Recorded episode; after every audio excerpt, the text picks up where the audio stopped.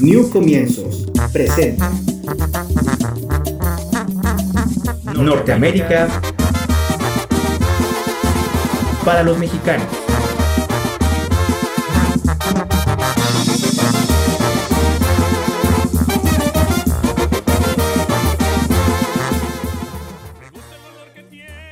Hoy es miércoles 26 de octubre y el tema de hoy no es tan denso como en otros que tratamos los días miércoles. Sin embargo, es muy simbólico para nosotros porque es uno de esos temas que originaron las primeras oleadas de migración en el siglo XX, el trabajo temporal y la migración que nos trae el tema también a nuestro website Norteamérica MX y en 2022 este podcast Norteamérica para los mexicanos. Yo soy Gadenia Mendoza, conductora de este espacio y me acompaña el productor Rodrigo Aguilar. Detrás de cámaras, un equipo invaluable que hace todo esto posible. Y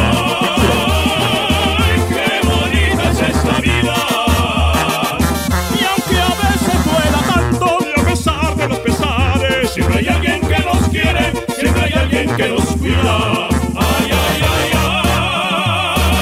ay, qué bonita es esta vida. Siempre, si la vivo con mi gente, es bonita hasta la muerte con aguardiente y tequila. Rodrigo Aguilar, productor, estamos de vuelta y el país, como siempre, está que arde de información además de nuestro tema. El próximo 30 de octubre es la última vez que se va a trazar el reloj y así se va a quedar para siempre, o al menos hasta que otro Congreso vuelva a votar. ¿Qué te parece? Así es, Gardenia. Este, pues es un tema con mucha polémica, con mucho debate. Eh, todo empezó a partir de que la iniciativa del, del presidente Andrés Manuel López Obrador de derogar el horario de verano para tomar los tiempos de Dios, que esa fue la frase que ocupó en una de las mañaneras. Tan Y- folclórico él siempre. Bastante folclórico, ¿no? Y la verdad es que hubo datos donde de- arrojaban que no servía, porque recordemos que el, el uso horario que se hizo, el horario de verano, era para no consumir tanta luz eléctrica y energía eh, a, nivel, a nivel nacional. Pero según datos de la nueva administración no estaba sirviendo de nada porque estábamos usando hasta más incluso. Y entonces, pues igual y ahora veamos cómo nos va a funcionar, ¿no? ¿Tú cómo ves, Gardenia? Sí, bueno, el Congreso que legisló hasta esta madrugada y, y lo determinó Madrugada, principalmente el. Senado, porque Sí. ya el- el- la Cámara de Diputados lo había aprobado en septiembre y lo que quedó finalmente con el Senado es que si un Estado y su Congreso local, después de consultar a la ciudadanía, quiere cambiarlo, eh, puede legislarlo. O sea, O sea que si quiere tener el horario de verano tiene que legislarlo antes. o sea que tendríamos 32 horarios, imagínate. No, cada quien con el que le, se Exacto. complazca, ¿no? Yo nada más para no enredar, yo creo que así se va a quedar. Pero No, si con el clima ya estamos locos, ahora imagínate con el horario. la frontera va a tener sus horarios eh, acorde con, con los de Estados Unidos y eso sí hay que aclararlo, digamos, los estados que están colindando con nuestro vecino. ok. Eh, pero bueno, ¿qué más tenemos? Pues los escándalos de Monreal y Laida Sanzoras, digo, Lai- Leida Sansores, que es ha sido un tema muy polémico que prácticamente dio de qué hablar todo el fin de semana y todavía está dando de qué hablar en estos días.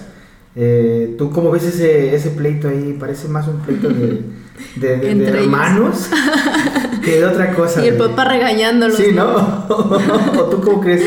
Bueno, pues lo, finalmente lo que sacó fue que había una especie de camaradería entre el líder caído del PRI, eh, Alito, eh, y Ricardo Monreal para eh, apoyarse entre ellos Claro. eh, y con sus eh, respectivos bloques políticos la elección en Zacatecas. Sí. Des- de- donde estaba pues en ese tiempo el candidato Ricardo, el, el hermano El del hermano candidato de-. David Monreal y que había una especie de acuerdo según esta llamada telefónica para apoyarse entre el PRI y los morenistas. Lo curioso es cómo obtienen todas esas llamadas telefónicas y esos mensajes. Claro, o sea, es que para empezar eso, según él, ella es que le llegan, pero Sí, dice ¿no? que le ¿De llegan, dónde? ¿de dónde? De, de los, o sea, eso se presta a pensar que desde Palacio Nacional, ¿no? De cualquier lugar O de cualquier lado, o sea, exacto.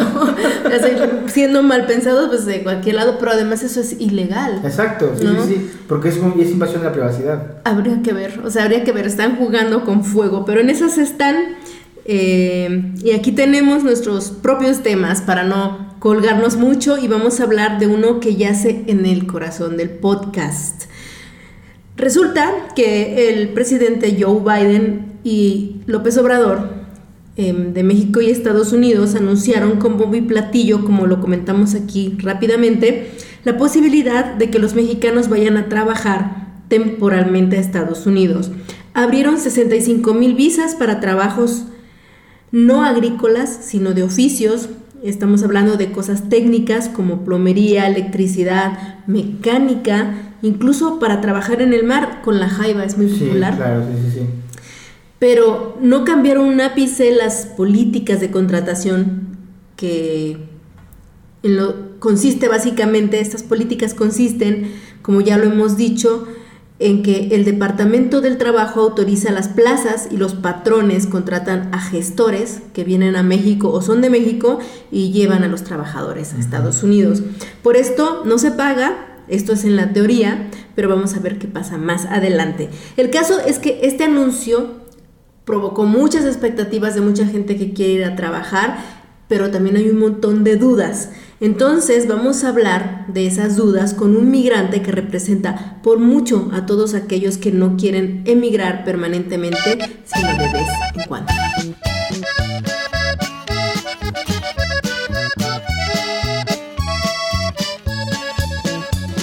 Aquí estoy establecido en los Estados Unidos. Diez años pasaron ya.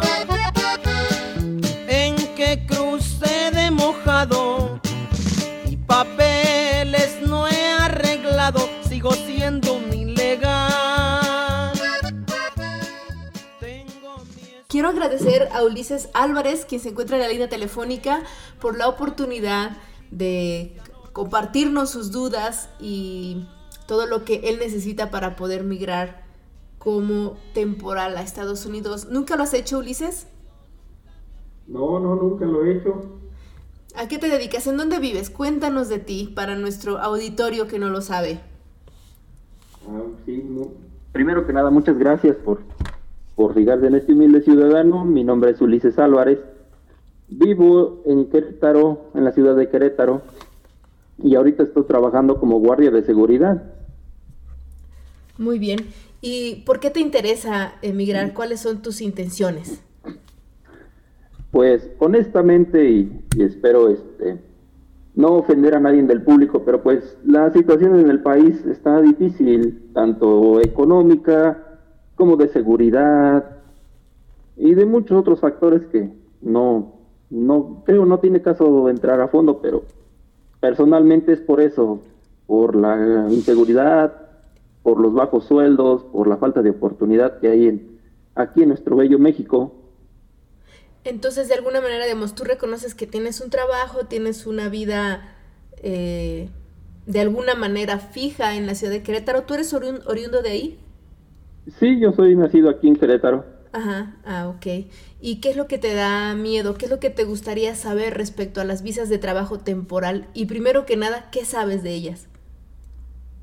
Pues lo que se, bueno, sobre las visas temporales, lo que todos, este, los que alguna vez hemos buscado en internet, en Facebook, en YouTube, en ciertos portales que te dicen, eh, eh, te contratamos, te llevamos eh, por ciertos meses, pero también es- he leído, he escuchado en algunos artículos que dicen que pues tanto el gobierno mexicano como el gobierno estadounidense no están tan metidos regulando las empresas que, que los llevan.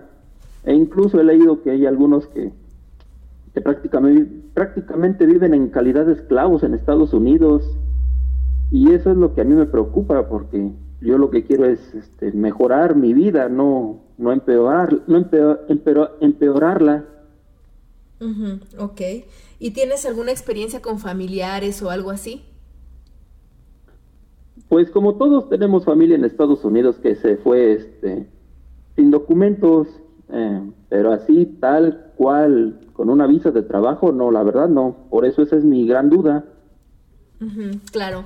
Eh, nosotros vamos a entrevistar en un momento para que sea de manera mucho más, eh, digamos, didáctica y oficial de alguna manera desde el punto de vista de organizaciones que han trabajado con, con estos grupos de migrantes y que algunos han sido abusados, pero otros no, para que nos explique y te explique a, a ti, ahora que hay esta oportunidad de visado de trabajo que va a incrementar para mexicanos en Estados Unidos, pues que sea de lo más tranquilo.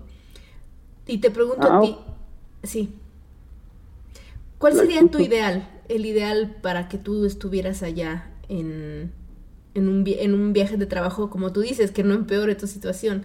Em, ¿Qué estás dispuesto a hacer? ¿A sacar la visa? Eh, sí sabes que no se paga también por este trámite, ¿no? Por, específicamente por la visa sí, pero por porque te contraten no.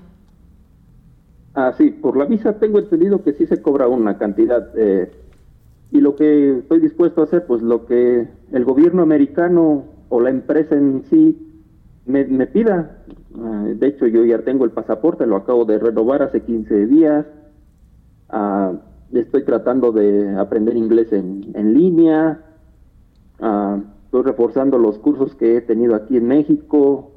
De, de variedad de trabajos que a veces uno tiene que, pues qué hacer para poder este, sobrevivir.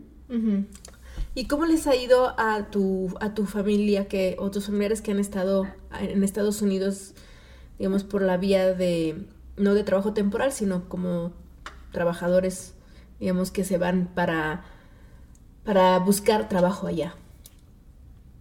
Bueno, eh, económicamente les ha ido, em, pues se puede decir que bien.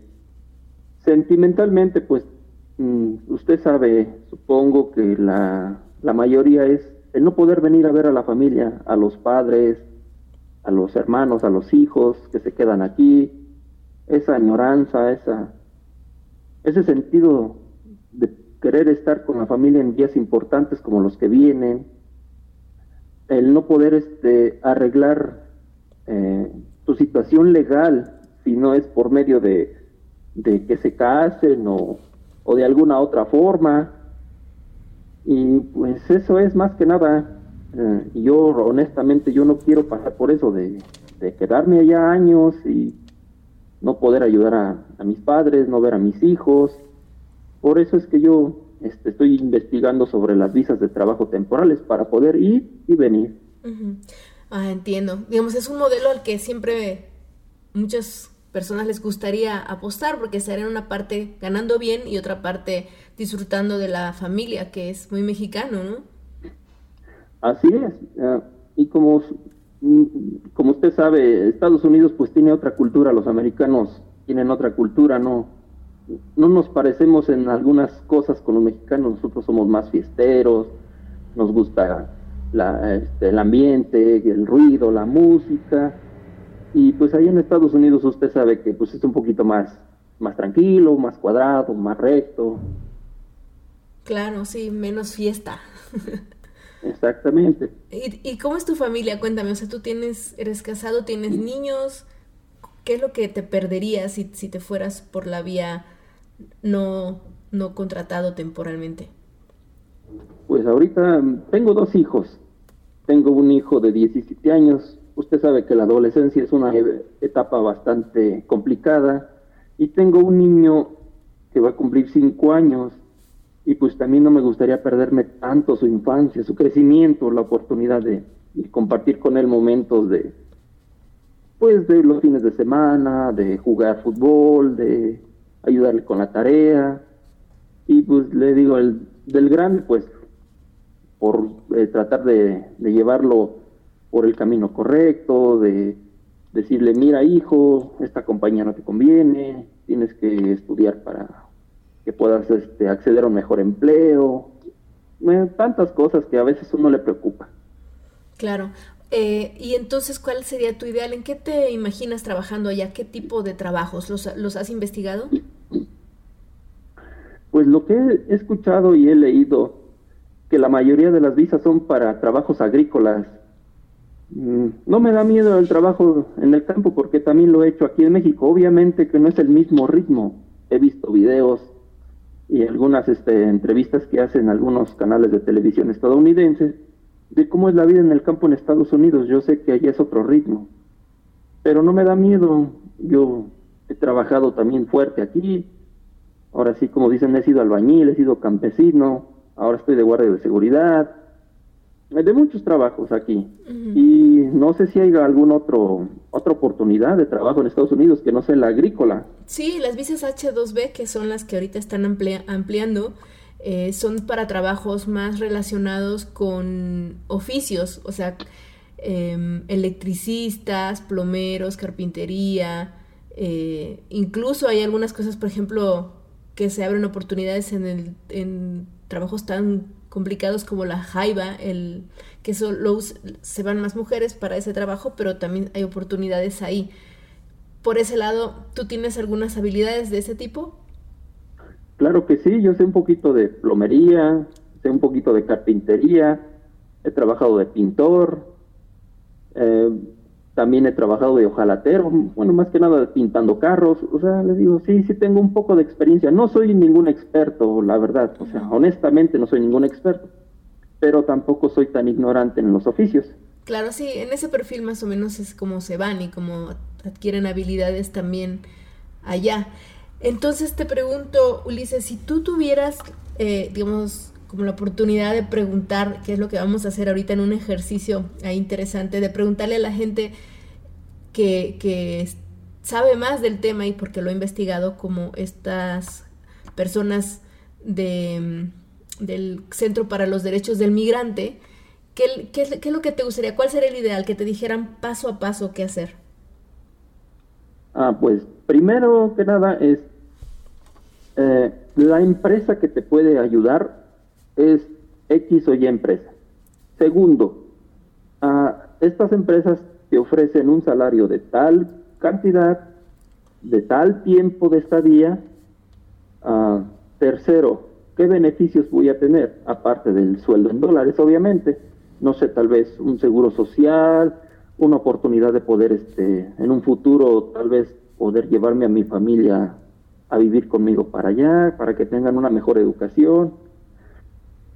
Y tercero, eh, ¿qué, es, ¿qué es lo que puede uno hacer para que la empresa no se fije en uno? O sea, ¿cuáles son los pasos que uno no debe de hacer para eso?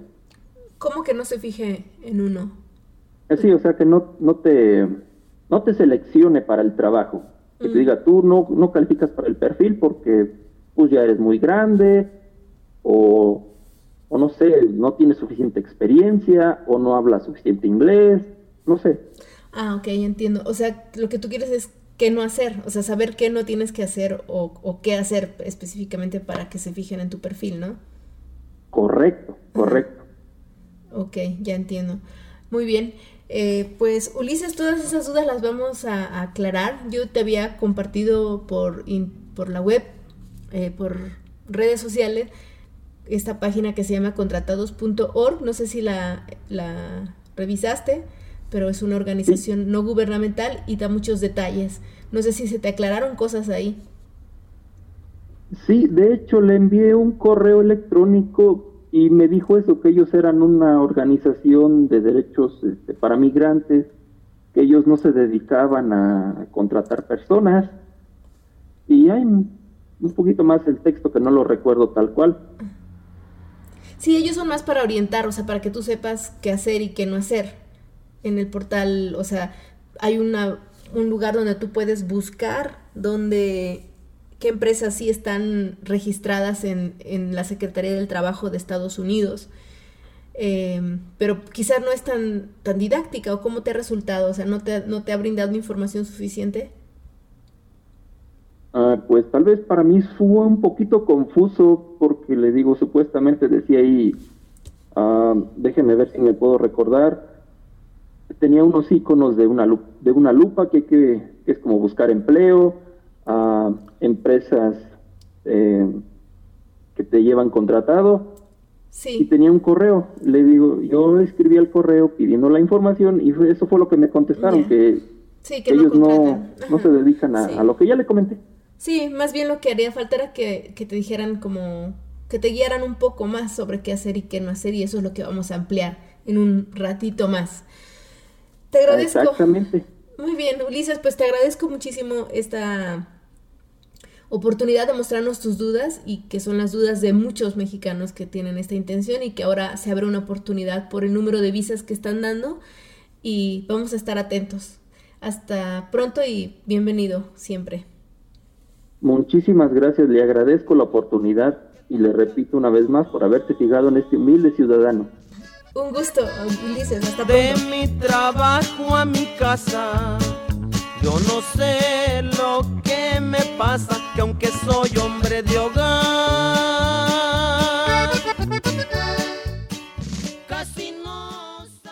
programa es patrocinado por la organización de repatriados New Comienzos. Ellos apoyan a la comunidad de retorno a México a reintegrarse y encontrar empleo. Estos chicos que dominan perfectamente el inglés y el español también dan cursos de inglés para mexicanos en Estados Unidos. Contáctenlos en redes New Comienzos, New como nuevo y Comienzos en español. Rodrigo, esta historia, esta duda e interés que tiene este migrante me llena de esperanza porque aún con todo lo que Ulises eh, teme, pues muchos tienen esta oportunidad, entre ellos él. Sí, claro. Eh, ahora, vamos a abundar sobre estas visas H2B. ¿Qué son estas visas hechas para trabajadores no agrícolas? Uy, ¿cómo ves que esa duda que tienes se la preguntamos a nuestro asistente virtual, el mosquito? ¿Te late? Sí, para que no crean que es cuento de nosotros, que el mosquito vaya a buscar en los tejes y manejes de internet, en las fuentes confiables y eh, nada más y nada menos que el Departamento de Ciudadanía y Servicios de Migración en Estados Unidos. Perfecto, pues mosquito, ¿qué encontraste? Hola Gardenia, esto fue lo que encontré. El programa H2B permite que los empleadores o agentes de empleo estadounidenses que cumplen con ciertos requisitos reglamentarios específicos traigan extranjeros a los Estados Unidos para llenar, temporalmente, empleos no relacionados con la agricultura. Un empleador estadounidense, o un agente, según se describe en los reglamentos, deben llenar el formulario I-129, petición de trabajador no inmigrante, a nombre del trabajador prospecto. Esto fue todo lo que encontré Gardenia. Muchas gracias a nuestro querido mosquito que nos trae toda esa información oficial y la hace más amena con su voz. Sí, está al tanto ese mosquito, no, no se le pasa ni una sola cosa. Bueno, esa es la teoría. Lo que pasa en la práctica nos va a contar una abogada experta que va a alertar de los riesgos y responder también las dudas de Ulises Álvarez. ¿Qué hacer? ¿Qué no hacer? Let's come down with the policeman.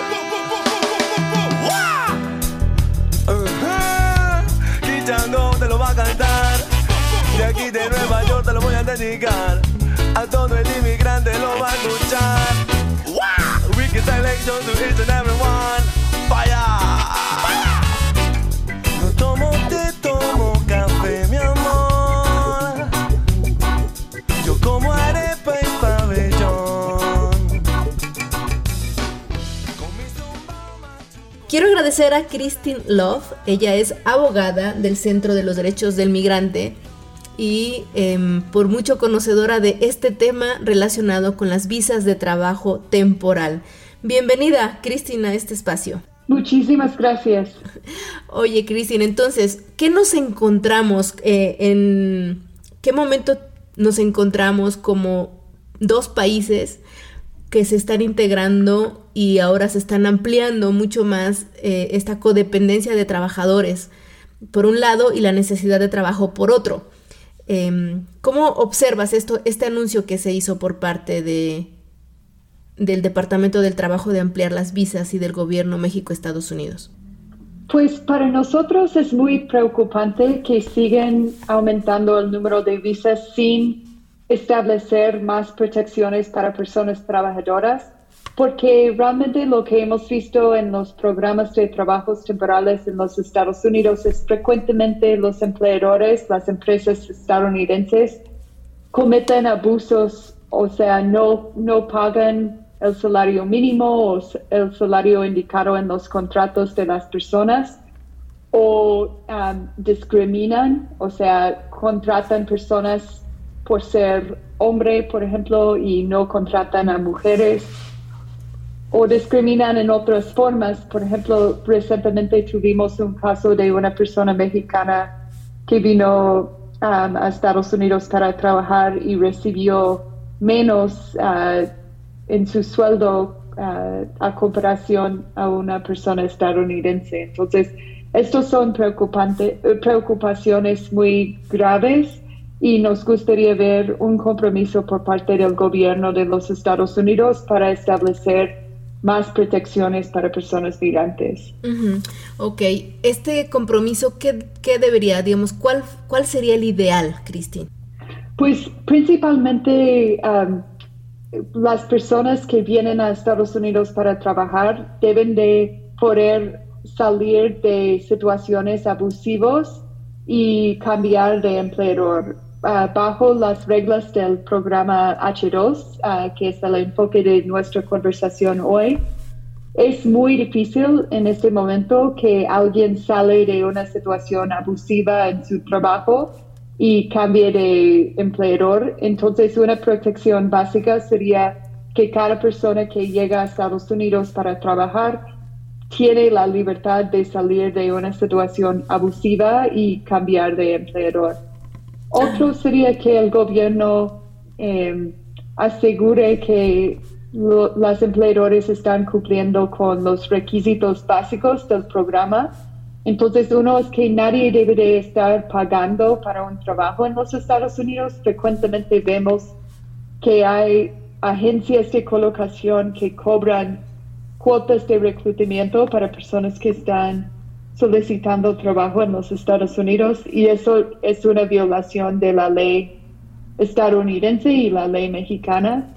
Y también frecuentemente vemos que las empresas no están pagando lo que deben de pagar y no están manteniendo condiciones saludables y con seguridad para las personas trabajadoras. Entonces son cosas básicas que queremos ver. ok.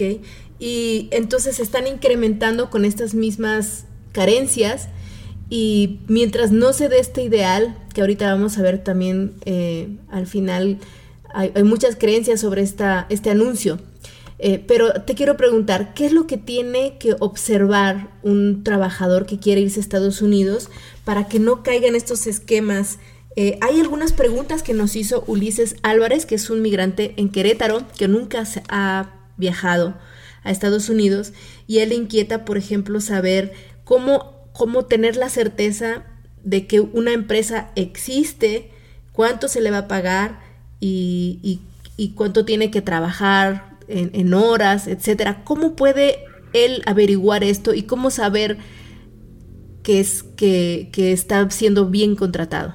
Sí, es una pregunta excelente porque realmente hay una falta de transparencia en el sistema de reclutamiento ahorita que a veces como se hace muy difícil para las personas conseguir esta información, pero lo bueno es que nuestra organización, el Centro de los Derechos del Migrante, mantiene dos sitios web con mucha información sobre trabajos verificados en los Estados Unidos. Entonces tenemos un sitio que se llama elportalmigrante.org es efectivamente una bolsa de trabajo para personas migrantes que quieren buscar trabajos que sí existen en los Estados Unidos. Entonces pueden ver información como, el nombre de la empresa, el tipo de visa, el pago, uh, que es como la temporada para la visa, como las fechas de, del trabajo. Y el otro sitio es contratados.org Contratados es un sitio web con reseñas de personas migrantes que han venido a los Estados Unidos en el pasado y han, tenido experiencias con empresas de colocación de trabajadores y empresas en los Estados Unidos. y escriben reseñas para compartir información y conocimiento. Entonces son dos recursos importantes. También las personas siempre nos pueden llamar en el Centro de los Derechos del Migrante y desde México es 800 590 1773. ok, ¿nos puedes repetir la primera página, el primer portal? Sí, um, se llama el portal migrante. Ok, y también siento que a veces hay alguna confusión con, con los sitios, particularmente con este, este de contratados.org, que yo lo conocía, se lo recomendé a este chico, y me decía que era un poco confuso porque tenía la idea de que como de que era una especie de bolsa de trabajo. Eh, entonces, ¿cómo leer estos portales para que no, no crean que de alguna manera eh, eh, las organizaciones los van a llevar, sino que ellos mismos tienen que averiguar? Sí, lo que contrataros es, un sitio con reseñas um, y también información sobre los derechos de las personas y noticias sobre información como lo que estamos practicando ahora sobre el aumento del número de visas H2B. Entonces, uno puede hacer clic en la palabra reseñas ah, para ver reseñas sobre empresas. Ah, por ejemplo, si alguien llega a la comunidad y está ofreciendo trabajo con un empleador, uno puede buscar el nombre de este empleador en contratados para ver si hay reseñas de otras personas ah, que han trabajado con la empresa para saber cómo fue su experiencia. Y también ah, el otro sitio que mencioné, que es el portal migrante.org. Eso es un sitio que publica información del gobierno de los Estados Unidos sobre empresas que han recibido permiso de contratar personas a través de los programas H2A y H2B ok, y entonces para ellos, como digamos, si tuvieras que recomendarles qué hacer paso a paso, Cristín, ¿qué sería? Alguien que nunca ha ido o alguien que ha ido y tiene una buena experiencia, una mala experiencia y quiere pues volverlo a intentar. Sí, es una buena pregunta. Desafortunadamente ahorita no hay forma realmente para la mayoría de las personas para autopeticionar para una visa. Eso quiere decir que uno tiene que hablar directamente con una empresa en los Estados Unidos que está contratando personas o tiene que hablar con una agencia de colocación.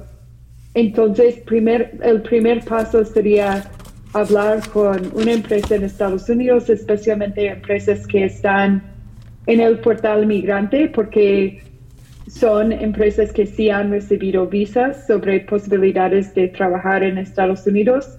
Luego, la empresa tiene la responsabilidad de someter una petición para una visa. una persona trabajadora en este, en este paso no debería estar pagando ninguna cuota para recibir una visa, porque frecuentemente eh, las agencias de colocación sí ofrecen visas, pero dicen que uno tiene que pagar y eso ah, les causa tener deuda antes de entrar a, los Estados Unidos. Entonces, nadie debe de estar pagando una cuota para una visa.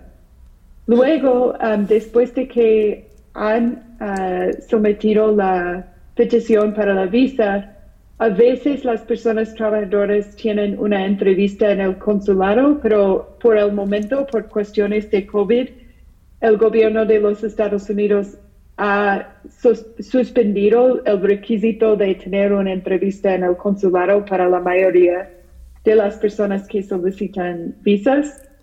Entonces, frecuentemente las personas reciben las visas ah, sin tener una entrevista y luego van a Estados Unidos. Pero es muy importante familiarizarse con los derechos de las personas y por eso el sitio contratados es bueno para conocer a sus derechos. Entonces uno puede hacer clic en conoce tus derechos para aprender sobre los derechos bajo los, ah, las visas. Ajá, entonces, digamos, el primer paso sería averiguar si la empresa tiene un buen antecedente en este sitio. Y luego, eh, ¿cómo puede contratar a, a, estos, digamos, si se le complica mucho hacerlo directamente a estos intermediarios que, que los mm. llevan y apoyen y además que sean de fiar, es, me parece muy complejo. Sí, eh, sí es complejo. lo que sería una recomendación es que el sitio, el portal migrante, incluso tiene los números de teléfono de empresas en los Estados Unidos que están contratando a veces uno puede llevar estos números y ponerse en contacto con las empresas directamente, ah, okay. pero frecuentemente por barreras de, uh, ¿Idioma? del idioma. Sí, a veces es necesario hablar directamente con un reclutador en la comunidad o una, un contratista en la comunidad. Pero ahorita como no hay forma de llamar hacia un número um, y, ver como todas las posibilidades para trabajo en los Estados Unidos. Más bien es una cuestión de las relaciones que uno desarrolle en su comunidad con agencias de colocación o reclutadores o las relaciones que uno puede establecer por teléfono usando el número que, que aparece para la empresa en el sitio, el portal migrante. Ok, eh, Cristian, también este chico tenía la duda, eh, este Ulises que entrevistamos que quiere irse para allá, o sea, dice, ¿qué no tengo que hacer o qué tengo que hacer para que una empresa se fije en mí o no, o, no me descarte? Eh, ¿Qué es lo que regularmente las empresas ven en los trabajadores temporales para llevarlos?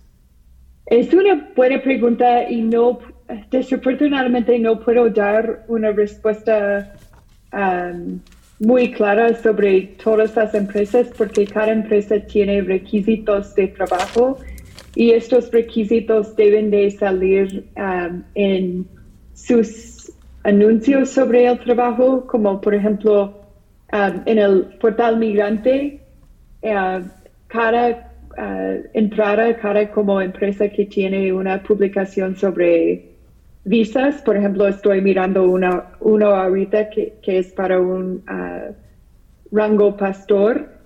Uh, la información sobre la empresa viene con información de las capacidades que están buscando en una persona que está solicitando el trabajo.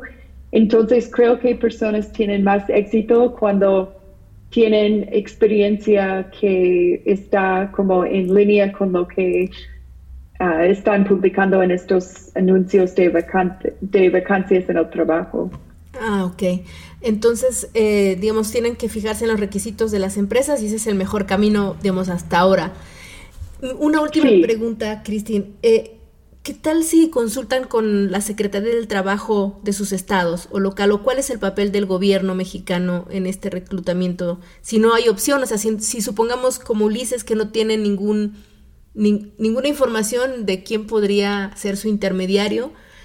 ¿La Secretaría del Trabajo podría hacer esa función de intermediario, la local, o no? Sí, um, hemos visto que depende mucho del estado y la localidad, pero sí uno puede acudir con el gobierno um, local para preguntar sobre posibilidades.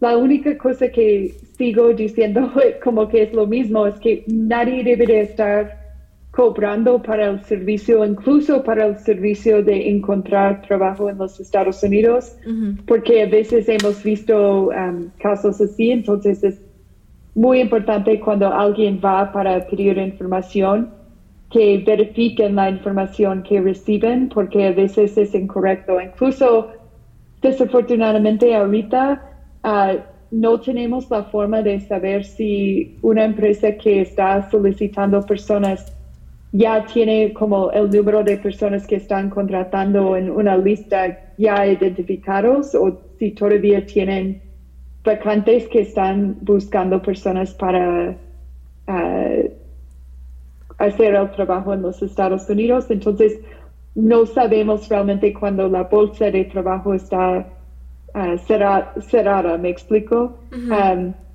entonces, es súper importante consultar el portal migrante y también uno puede también consultar con el consulado estadounidense en, eh, estadounidense en Monterrey. Um, y eso es otra oportunidad de averiguar si el trabajo existe. Ah, ok. O sea, sí, esa, eso, esa información sí la da el consulado. Eh, si un migrante habla y le dice, quiero saber si tal empresa existe y si ese trabajo existe, ellos lo pueden verificar.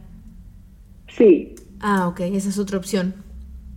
Entonces, una vez que se, se sabe que ya eh, existe la empresa y el trabajo, ¿qué es lo que los pasos siguientes, digamos, de manera eh, rápida, qué tienen que hacer?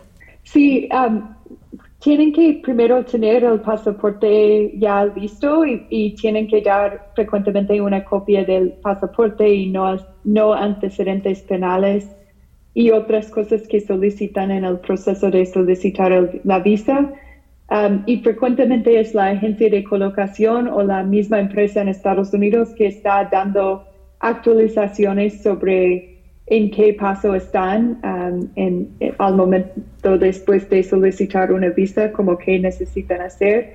Pero como, le mencioné, um, ahora frecuentemente las personas no van para una entrevista en la embajada, sino simplemente reciben la visa después de someter sus documentos.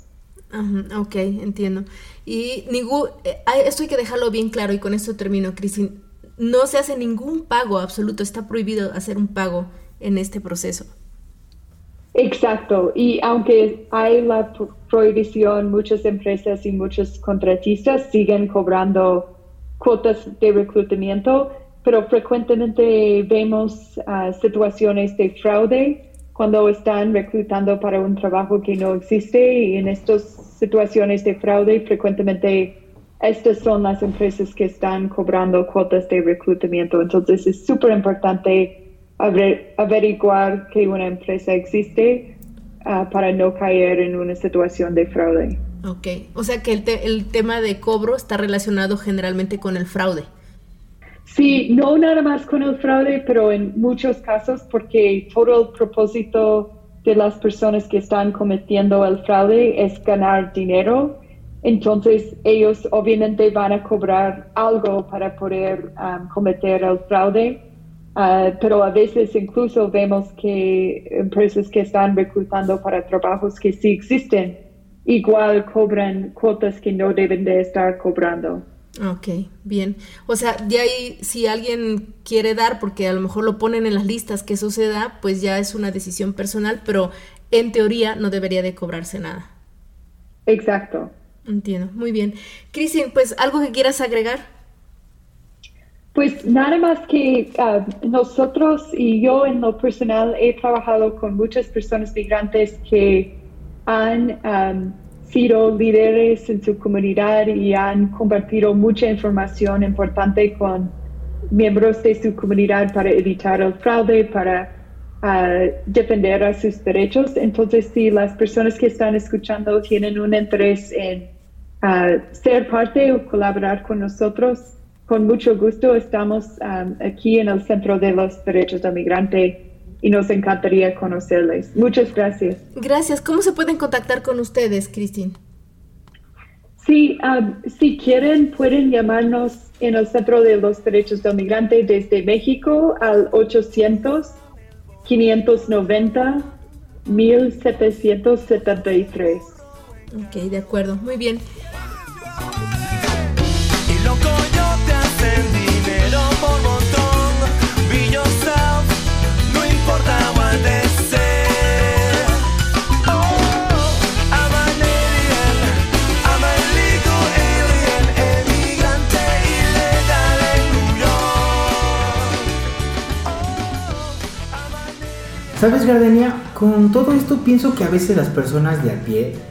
las que se rifan el día a día, que tienen que ir viendo cómo hacer su camino. Como dijo el buen poeta Machado, caminante no hay camino, se hace camino al andar.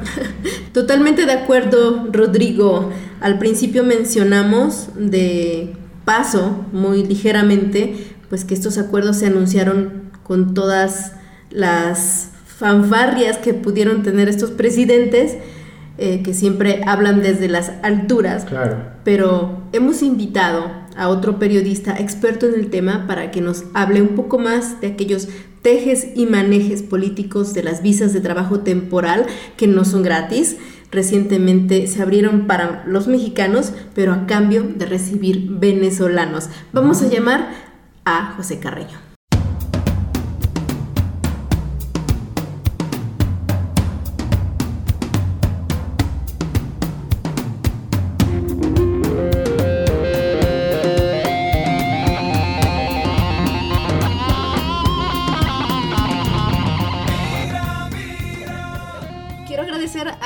José Carreño. Pepe Carreño es fundador de eh, nuestro sitio madre www Norteamérica MX, cofundador. Bienvenido Pepe, por mucho, él es periodista, eh, actualmente dirige la sección internacional de El Heraldo de México. Pepe, ¿cómo estás? Gardenia, qué placer, mucho gusto. Oye, pues sorprendidos con este anuncio del incremento de visas de trabajo temporal, aunque se veía venir, ¿no? Por la necesidad de trabajo que hay allá. Mira, se debería venir también por otra razón, ¿no? Es decir, habría que, habría que señalar que también es un poco reducir la presión eh, política dentro de los propios Estados Unidos, dentro del propio Partido Demócrata y sobre todo en la frontera, porque el tema fronterizo se ha convertido en una cuestión electoral en los Estados Unidos en este momento y evidentemente pone mucho... a en este caso los republicanos ponen mucho énfasis en el aparente desorden y el, tema de las visas ayudaría a reducir esa impresión de desorden y, a, dar una mejor imagen, por lo menos eh, durante estas próximas semanas. Digamos que el, eh, el costo o, el, o, los sacrificados fueron los venezolanos, ¿cómo lo ves?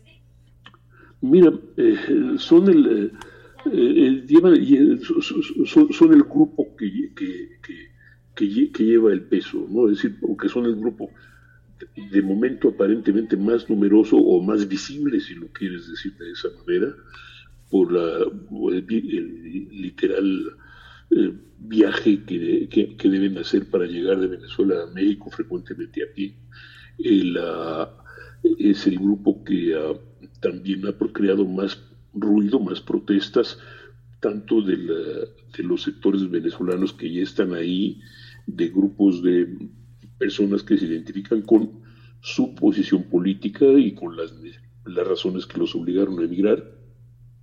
Y finalmente porque son también de, alguna manera el, grupo que ha llegado en mayores números a la frontera en, los últimos meses. Estamos hablando de, ah, de pues de, cantidades que exceden con mucho los 24 mil las 24 mil personas, las 24 mil visas que, se están ofreciendo. Es de acuerdo por lo menos con, con, una, con, una versión, estamos hablando de que eh, en la, pues, eh, solo en septiembre llegaron 33 mil venezolanos a la frontera con México, de México con Estados Unidos, con lo cual esto te da una idea de la por un lado de la insuficiencia de la, de, la medida, pero también de que hay una necesidad de suavizar, de suavizar la presión y por lo menos ofrecer esperanzas para quienes buscan asilo en los Estados Unidos. El gobierno mexicano también ha dicho que, por su parte, que espera este, que, que les va a ofrecer este, todas las facilidades para quedarse en México ok. ¿Qué te parece este anuncio hablando de asilo y en un paréntesis eh, sobre, sobre la petición de López Obrador para visas de asilo? Mira, es, pues eh, en este caso hay que decirlo de esta manera, López Obrador puede pedir y es muy, y resulta muy barato pedirlo, eh, por el problema es para Biden que tiene una, una, muy, muy... Ah, sí, complicada situación política, especialmente en estos, uh, literalmente en vísperas de elecciones, el 8 de noviembre. Así que no espero mucho, no espero mucho eco para, para el llamado de López Obrador, ni una respuesta del gobierno Biden. claro. Y volviendo al tema de los trabajos temporales, eh, Pepe, entonces, eh, digamos que Estados Unidos, por un lado, también resuelve este tema de, insuficiencia de trabajadores que tiene y por el otro lado, pues también es el paliativo político, como bien lo dices. Pero el, tema, el 24 mil 24 mil personas no van a resolver el problema de falta de mano de obra o falta de, de, trabajadores en los Estados Unidos es mucho mayor. Ciertamente algo paliarán, pero también hay que decir que políticamente es lo posible para los, para los estadounidenses sin aparecer como a, invadidos por los, en este caso por venezolanos o por latinoamericanos, porque son 24 eh, mil veces humanitarias son parte de 60 mil, si recuerdo bien el número. eh, entonces, realmente no, no, es decir, puede paliar la falta de, trabajadores en una, en una, región, pero no necesariamente van a resolver todo el problema. Y lo, lo malo del caso es que hay muchos estadounidenses que no importa que van a hablar de que se sienten desplazados por esta invasión, entre comillas, ¿no? O sea que por otro lado también es un arma de doble filo política este, esta entrada. Necesariamente, ¿no? Esto es eh, porque al tema de migración per se que, que, tú, que tú sabes y cómo es que, es que es un tema muy, muy delicado, eh, tienes que añadir el hecho de que hay muchos de, muchos de los venezolanos, para no decir que, que todos, salieron de su país obligados por las condiciones políticas y reclaman de alguna medida lo que puede decir un asilo político. El, Biden, el, gobierno de Biden tuvo que recurrir a revivir, valga la expresión, el título 42 que usó el, gobierno de Trump. Esto es el título 42 que les permite excluir a los, a los, a, los peticionarios de migración, por, a, los peticionarios de asilo por cuestiones de salud. Y uh, pero esto también les crea un problema porque el, oh, los Estados Unidos tradicionalmente han, se han ah, ah, llenado la boca, valga la expresión, en base a expresar su solidaridad con los ah, refugiados de países comunistas o de países con regímenes comunistas, como en este caso califican a Venezuela y a Cuba.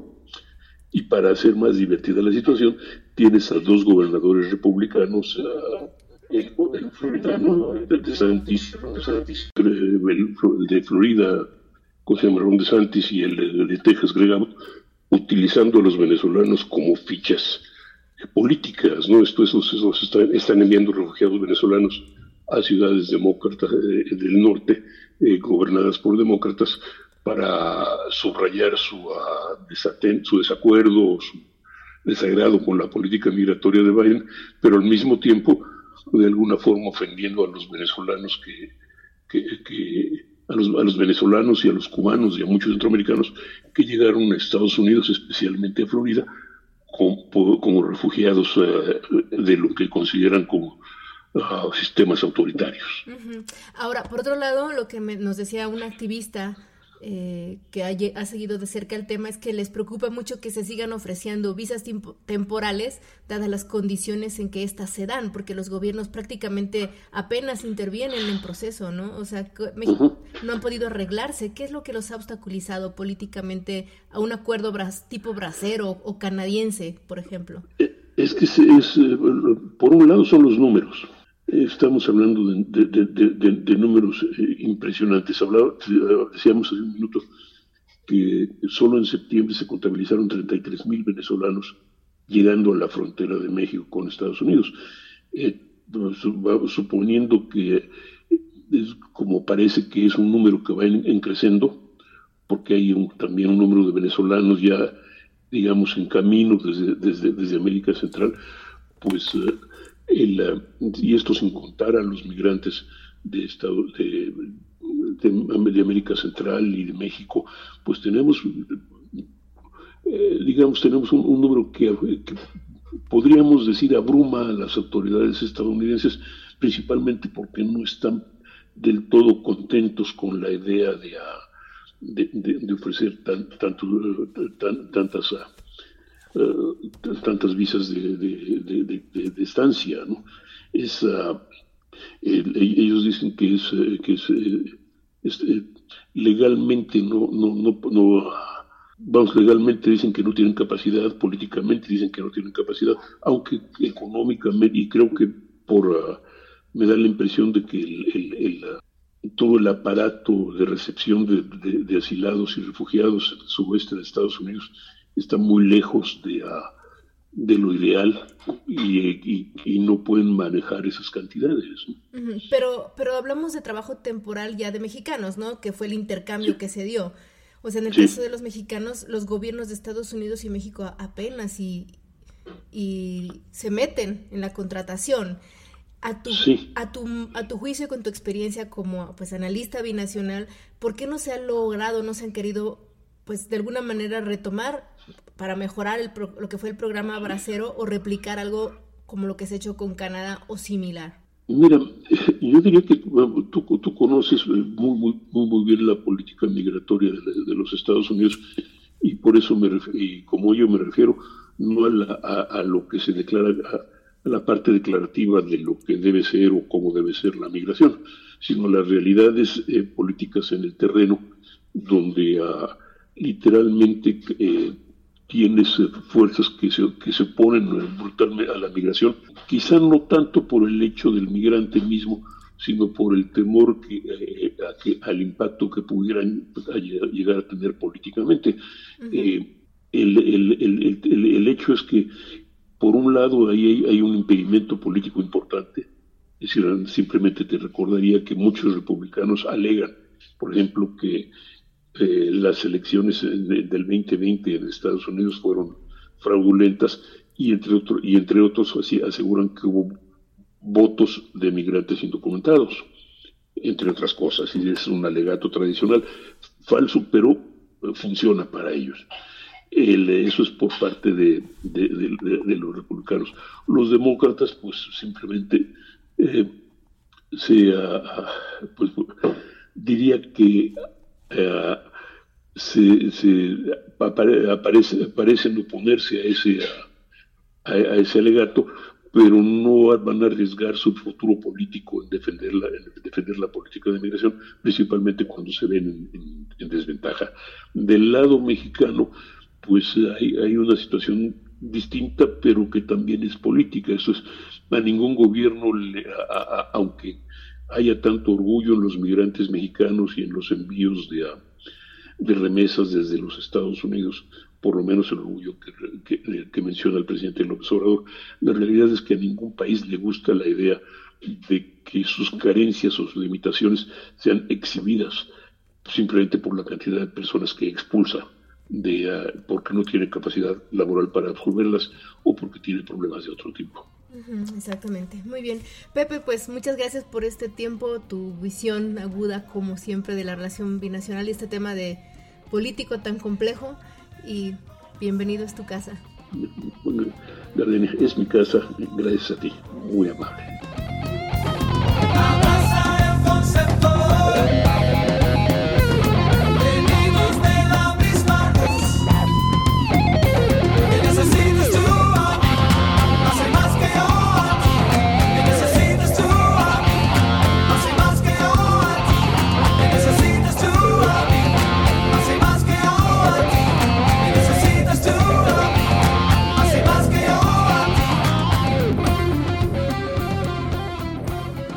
Pues las cartas están echadas, la situación está muy clara, no va a haber un programa de trabajo temporal donde se intervenga directamente en todo el proceso por parte de los gobiernos. Entonces, pues es lo que hay. Espero que les hayan quedado mucho más claro. Si tienen dudas, no duden, vaya la redundancia, en escribirnos para que podamos en algún momento contestarles poco a poco, ponerlos en contacto con alguien que pueda orientarlos mucho más, aunque como nos comentó esta entrevistada eh, del Centro para los Derechos del Migrante, pues pueden consultar estos documentos en cualquier momento.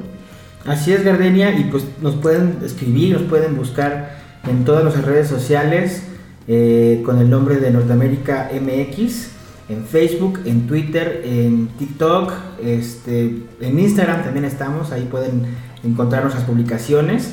O pues también consultar y escuchar en Spotify, en Apple Podcast y en iVoox el podcast bajo el nombre de Norteamérica para los Mexicanos.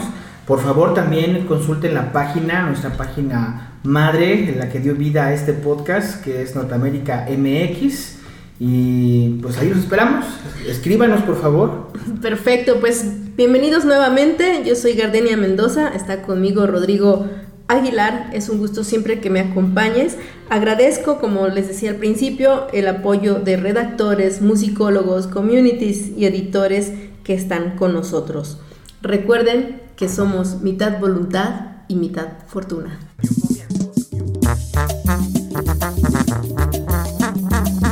Norteamérica para los mexicanos.